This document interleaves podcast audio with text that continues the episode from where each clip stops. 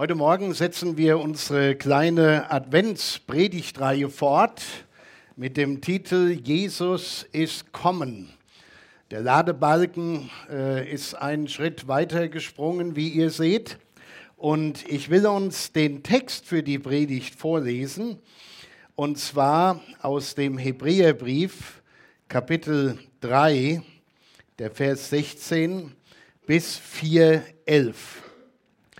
Und das Thema heute, das Unterthema zur Serie, ist Jesus die ultimative Ruhe. Hören wir auf Gottes Wort. Und man muss gut zuhören, das ist kein einfacher Text erstmal. Wer hat sie denn gehört und sich verbittert? Waren es nicht alle, die von Ägypten auszogen mit Mose? Und über wen war Gott zornig 40 Jahre lang? War es nicht über die, die sündigten und deren Leiber in der Wüste zerfielen? Wem aber schwor er, dass sie nicht zu seiner Ruhe kommen sollten, wenn nicht den Ungehorsamen? Und wir sehen, dass sie nicht dahin gekommen konnten wegen des Unglaubens. So lasst uns nun mit Furcht darauf achten, dass keiner von euch etwa zurückbleibe, solange die Verheißung noch besteht, dass wir zu seiner Ruhe kommen. Denn es ist auch uns verkündigt wie jenen, aber das Wort der Predigt half jenen nicht, weil sie nicht glaubten, als sie es hörten. Denn wir, die wir glauben, gehen ein in die Ruhe, wie er gesprochen hat. Ich schwor in meinem Zorn, sie sollen nicht zu meiner Ruhe kommen. Nun waren ja die Werke von Anbeginn der Welt fertig. Denn so hat er an, seiner anderen, an einer anderen Stelle gesprochen vom siebenten Tag. Und Gott ruhte am siebenten Tag von allen seinen Werken. Doch an dieser Stelle wiederum, sie sollen nicht zu meiner Ruhe kommen. Da es nun bestehen bleibt, dass einige zu dieser Ruhe kommen sollen und die, denen es zuerst verkündigt ist, nicht dahin gekommen sind wegen des Ungehorsams, bestimmt er abermals einen Tag, ein Heute, und spricht nach so langer Zeit durch David, wie eben gesagt, heute, wenn ihr seine Stimme hören werdet, so verstockt eure Herzen nicht. Denn wenn Josua sie zur Ruhe geführt hätte, würde Gott nicht danach von einem anderen Tag geredet haben. Es ist also noch eine Ruhe vorhanden für das Volk Gottes. Denn wer zu Gottes Ruhe gekommen ist, der ruht auch von seinen Werken an aus wie Gott von, sein, äh, von seinen. So lasst uns nun bemüht sein, zu dieser Ruhe zu kommen, damit nicht jemand zu Fall komme durch den gleichen Ungehorsam. Was für ein Text. Oder die meisten haben nur noch Lass mich in Ruhe gehört, oder? Also Lass mich in Ruhe stand da nicht. Wir machen das mal weg, damit ihr nicht immer so einen Strich auf meinem Gesicht habt. Äh, man denkt Ruhe, Ruhe, Ruhe, Ruhe die, Jesus, die ultimative Ruhe. Um was geht es eigentlich? Gehen wir noch mal ein Stück zurück hier im Kapitel 3. Ich habe es schon gelesen, aber jetzt noch mal mit diesem Zusammenhang, Vers 17 und 18. Und über wen war Gott zornig 40 Jahre lang? War es nicht über die, die sündigten und deren Leiber in der Wüste zerfielen? Wem aber schwor er, dass sie nicht zu seiner Ruhe kommen sollten, wenn nicht den Ungehorsamen? So, hier werden die Leser dieses Briefes, und wir wissen ja nicht genau, Berko hat es letzte Woche ausgeführt, wer diesen Brief überhaupt geschrieben hat. Da gibt es einen Haufen Spekulationen drüber, die Ausleger äh, streiten nicht darüber, aber jeder hat so seine eigene Sicht. Wir wissen es nicht, also lassen wir es mal bei unbekannt. Aber die Leser dieses Briefes, die werden daran erinnert, dass Gott sein Volk damals, die Israeliten aus der Knechtschaft Ägyptens herausgeführt hat. Also er bezieht sich auf ein Geschehen, das uns im Alten Testament berichtet wird. Und das Versprechen ist, ich führe euch dort raus in ein neues Land, in eine neue Gegend, in ein Land, das fantastisch ist. Die biblische Sprache ist, in dem Milch und Honig fließt. Sensationell gut, schön und reich. Und durch Mose lässt Gott sein Volk aus der Sklaverei Ägyptens führen. Die Israeliten, die haben ja klein angefangen mit Jakob, seinen Söhnen, waren etwa 400 Jahre in Ägypten, haben dort gute Arbeit gemacht. Am Ende wurden sie lästig und es wurde für sie durch die Zwangsarbeit, der sie ausgesetzt waren, äh, jeden Tag schwerer und unerträglich dort zu bleiben. Und das Wunderbare in dieser Geschichte, was nirgends, was, was natürlich drin steht, aber was man oft nicht so wahrnimmt, ist, dass Gott dieses Elend sieht. Er sieht, wie sein Volk unterdrückt wird und bedrückt ist. Und er sieht diese Hoffnungslosigkeit und Ratlosigkeit. Und Gott plant, sein Volk dort rauszuholen. Er hatte eine gute Zukunft für die Menschen geplant. Ein neues Land, das verheißene Land, wie man es gerne nennt. Und alles, was er verlangte, war, vertraut mir. Vertraut mir einfach. Folgt mir, folgt dem, den ich ausgesucht habe, dass er euch dort rausführt ins neue Land hinein. Vertraut mir, seid gehorsam, habt Mut, aus der Abhängigkeit von Gott heraus zu leben. Und spätestens an dieser Stelle merken wir alle, ups, das ist ja eigentlich, was ein Christ auch herausfordert und wir alle machen das mehr oder weniger gut. Ja, wir sind ja immer begeistert, wenn Gott was Großes tut und wir eine schöne Erfahrung machen mit Gott und mit unserem Glauben. Aber wenn es darauf ankommt und wir wissen, es gibt nichts anderes, als jetzt Gott zu vertrauen, dann wird es schwierig. Aber dann gilt's und da nur wächst der Glaube und wird stärker. Als das Volk nah am Ziel war, einige behaupten, es wären nur elf Tage gewesen, die es gebraucht hätte, von einer bestimmten Stelle, wo das Volk sich äh, gelagert und gerastet hat, ins verheißene Land. Elf Tage. An dieser Stelle hat Mose Kundschafter in das Land geschickt, die das Land ausspähen sollten ist das wirklich so toll, wie Gott es uns versprochen hat? Und die Kundschafter gehen in das Land, die untersuchen alles, die gucken sich alles an.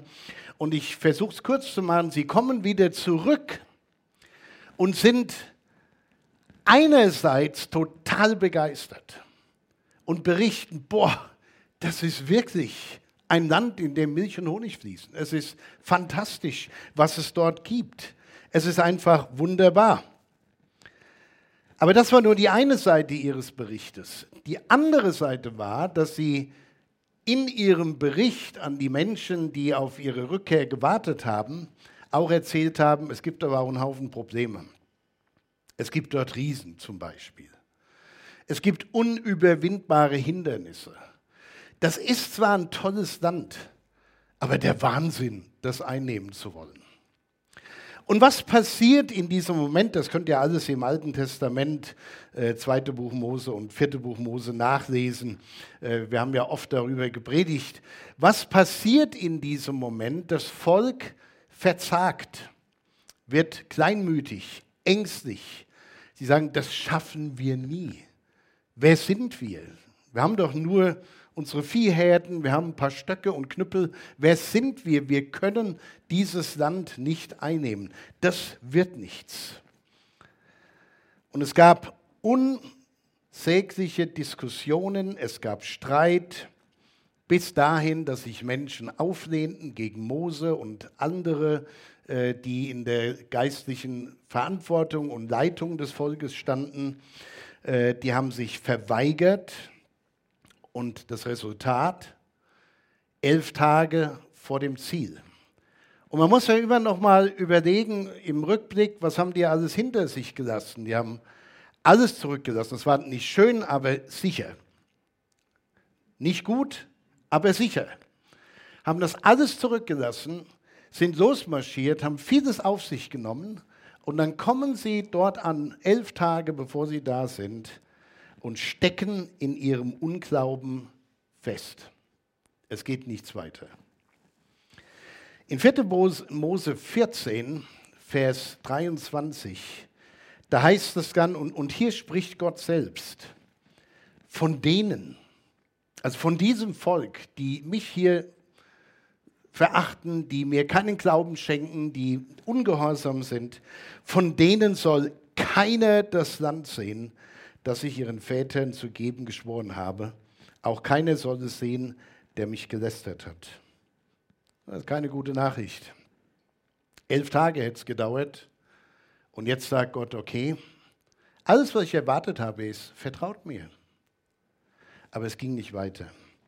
Die Konsequenz, Gott ließ dieses ungehorsame und ungläubige Volk 40 Jahre lang in der Wüste umherziehen. In Hebräer 3, 18 und 19 Wem aber schwor er, dass sie nicht zu seiner Ruhe kommen sollten, wenn nicht den Ungehorsamen?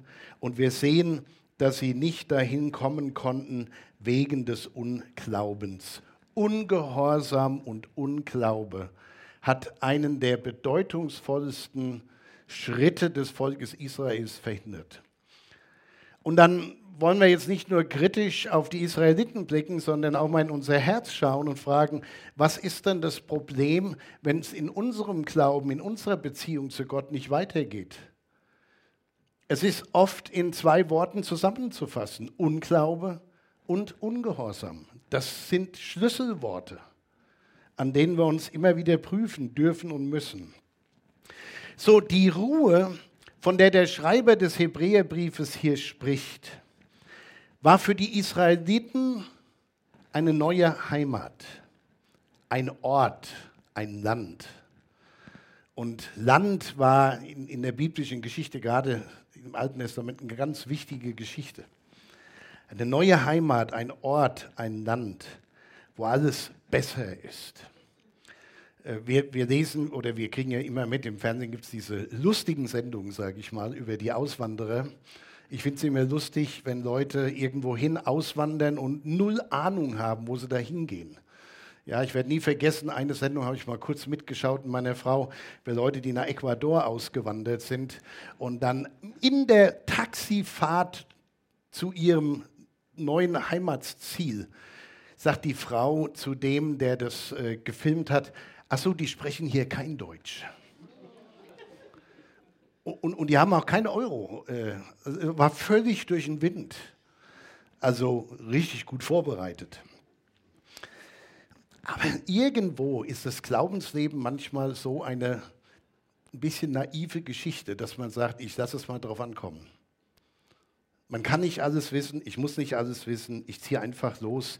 Wenn Gott sagt, da gibt es was, das besser ist als alles, was ich je gesehen und erlebt habe, dann mache ich mich auf den Weg. Und da scheitern viele, elf Tage vom Ziel. Ich finde die, die Denkweise unseres Schreibers unglaublich wichtig und faszinierend, um zu verstehen, um was es ihm hier geht. In Kapitel 4, Vers 1 schreibt er, und zwar schreibt er ja großer Wahrscheinlichkeit an Menschen, die aus dem Judentum zum Glauben gekommen waren, also jüdische Christen. Das heißt Menschen, die das Alte Testament kannten, die die Geschichten kannten, wo wir, wir lesen das und sagen, Moment, was will er damit sagen? Und dann gucken wir Parallelstellen an und, ah, Altes Testament, die Geschichte vom Auszug der Israeliten. Und dann kriegen wir es so langsam zusammen. Für die Menschen, denen er das geschrieben hat, war das völlig klar. Da musste nichts erklärt werden. Die wussten genau, mh, hm, genau, damals wurde es vermasselt.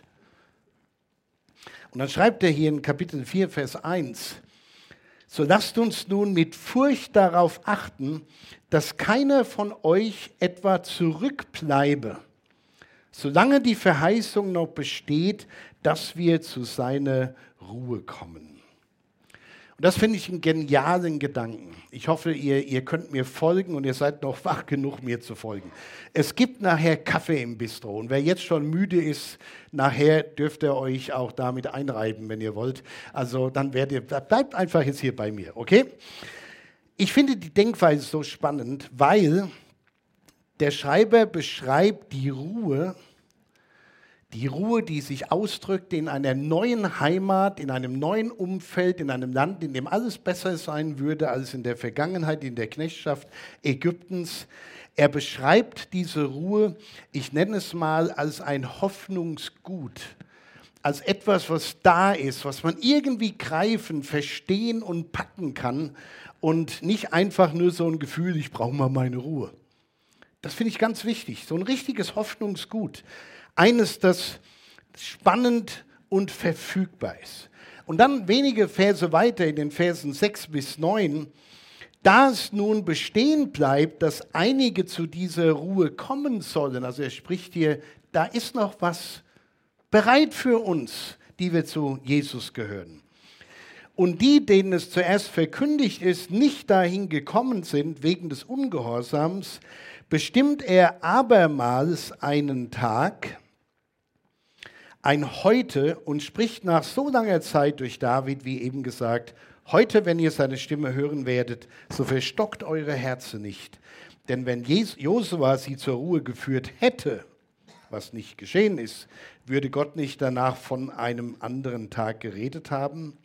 Und dann ein ganz wichtiger Satz, es ist also noch eine Ruhe vorhanden für das Volk Gottes. Das ist fantastisch. Da ist noch etwas, was auf uns wartet für das Volk Gottes. In unserem Bibeltext kommt das Wort Ruhe zehnmal vor. Zehnmal kommt dieses Wort darin vor. Und in unserem Sprachgebrauch heute benutzen wir das natürlich völlig anders, als jetzt hier der Schreiber des Hebräerbriefes wir sagen Dinge wie zum Beispiel, ich will nur noch meine Ruhe. Das sagen Pastoren sonntags mittags. Ich freue mich auf den Ruhestand. Das sagen Pastoren, die so alt sind wie ich. es sind viele, die an einem Grab stehen und sagen, Ruhe in Frieden. Das sind alles andere Bedeutungen als das, was der Schreiber hier sagen will. In unserem Inneren, so bin ich überzeugt, da ist ein, ein tiefer Wunsch, eine tiefe Sehnsucht nach einer echten Ruhe.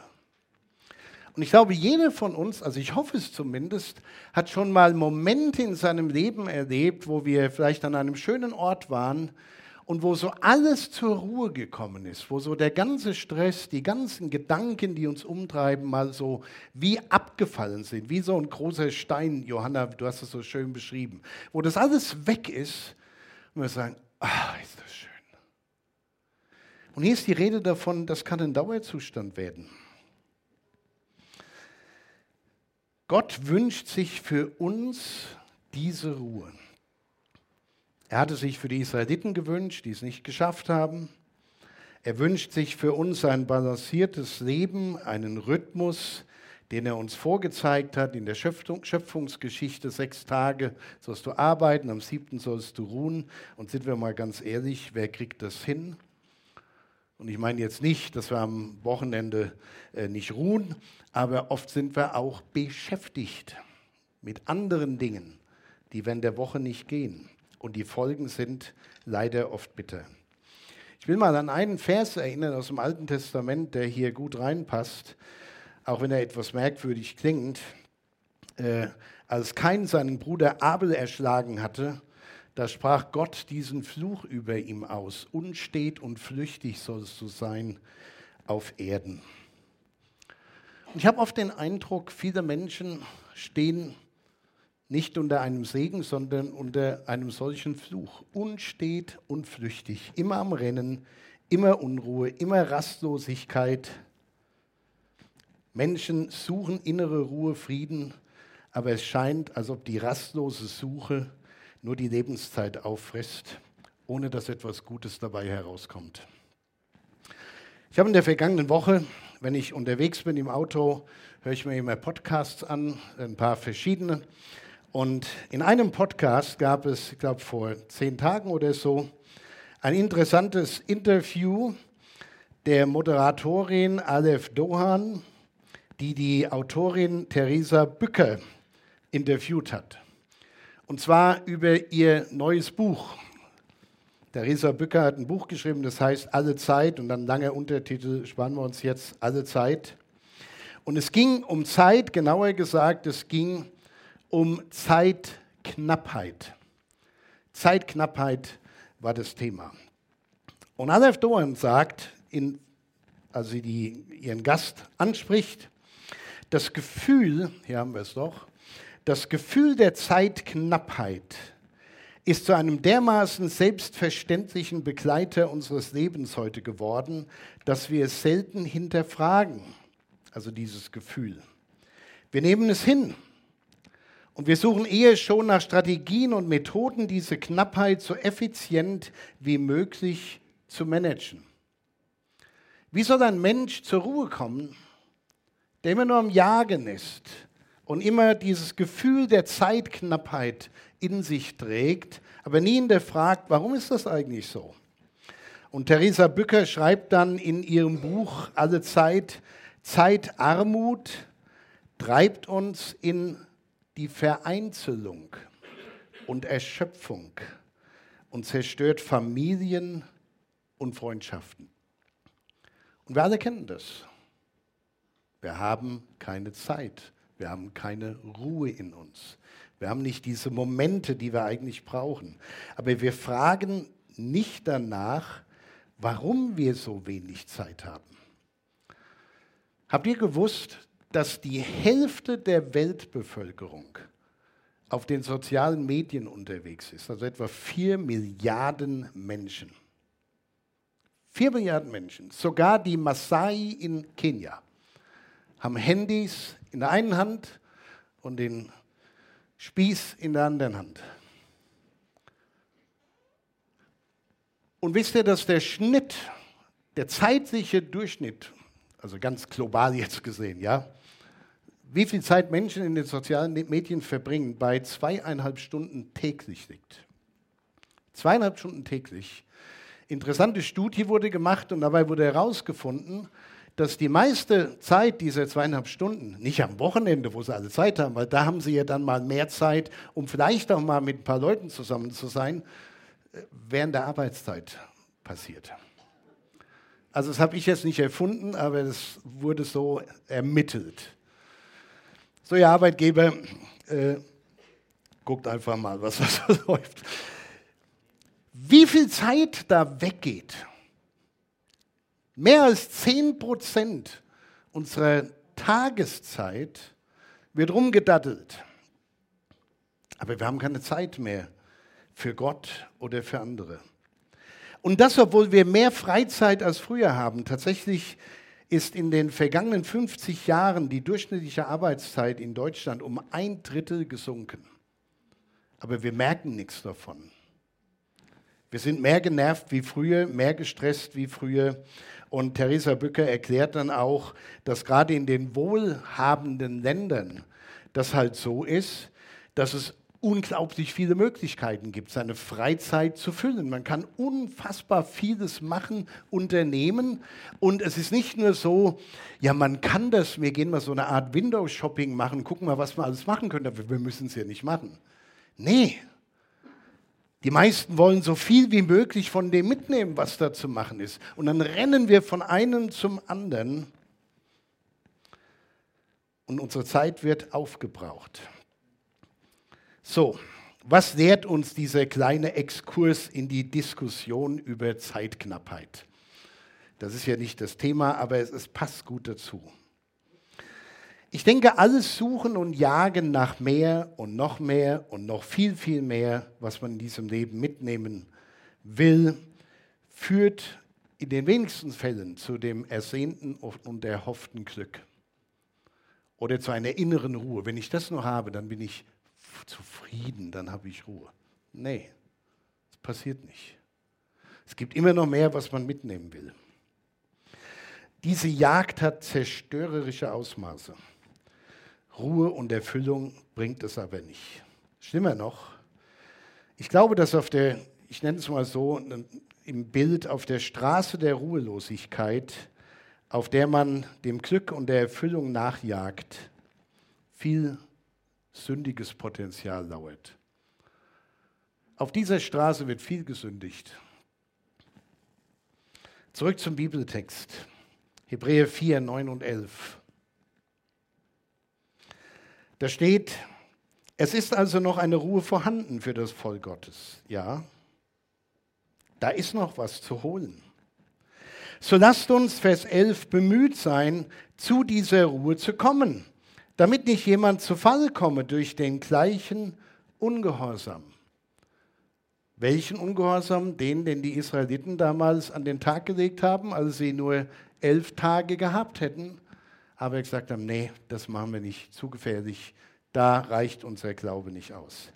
Unser Schreiber stellt also fest, wir sind auch gleich hier durch, also das stellt er nicht fest, das stelle ich nur fest. Unser Schreiber stellt fest, es gibt diese Ruhe. Und das finde ich einen faszinierenden Gedanken. Umso mehr ich darüber nachdenke, finde ich das toll. Es gibt diese Ruhe noch, die Israel verpasst hat. Sie steht Gottes Volk zur Verfügung und das sind nicht nur die Israeliten, das sind auch wir, die wir Gottes neues Volk sind.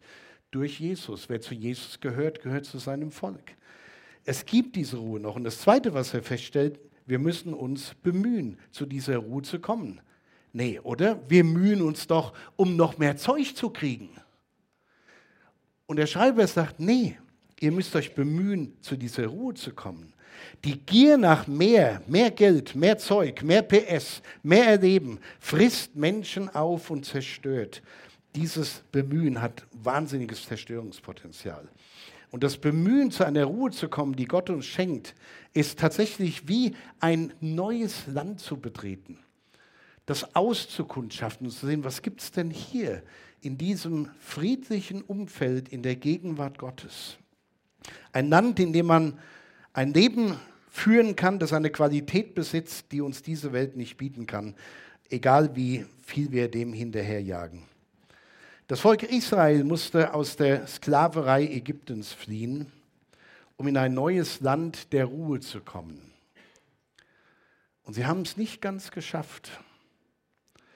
Und die Frage an uns ist, auf dem Weg aus der Knechtschaft unserer eigenen Sünde, wo stehen wir denn? Und ich kann mir vorstellen, einige haben schon viel von dieser Ruhe erlebt und genossen. Ich kann mir vorstellen, dass andere sagen, ja, es gab einen Punkt in meinem Leben, da saß ich da, wo die Israeliten saßen. Es hätte nicht mehr viel gefehlt und ich hätte es wirklich im Glauben geschafft, so einen richtigen Durchbruch geschafft. Aber da hat mir der Mut gefehlt, der Glaube gefehlt und eigentlich war ich da ungehorsam. Wir müssen der Sklaverei unserer Ich-Bezogenheit und Gier nach immer mehr entfliehen, um bei Jesus die, die ultimative Ruhe zu finden. Jesus ist kommen. Und Jesus lädt uns ein. Kommt her zu mir alle, die ihr mühselig und beladen seid. Ich will euch erquicken. Nehmt auf euch mein Joch und lernt von mir. Denn ich bin sanftmütig, von Herzen demütig. Und dann kommt's. So werdet ihr Ruhe finden für eure Seelen. Das feiern wir im Advent. Jesus ist kommen, die ultimative Ruhe, die ultimative Heimat. Jesus ist der Heimatgeber, der uns ein, ein Leben geben kann und will, das nicht bestimmt ist von Zeug, das wir haben, sondern von der Ruhe und dem Frieden, den nur Gott uns schenken kann. Niemand muss jahrzehntelang in der Wüste seiner Ich und Ich will mehr Welt umherirren. Jesus ist der Garant für eine innere Ruhe, die uns bis zur ewigen Ruhe geleiten wird. Die Einladung steht also, kommt her zu mir. Was machen wir daraus?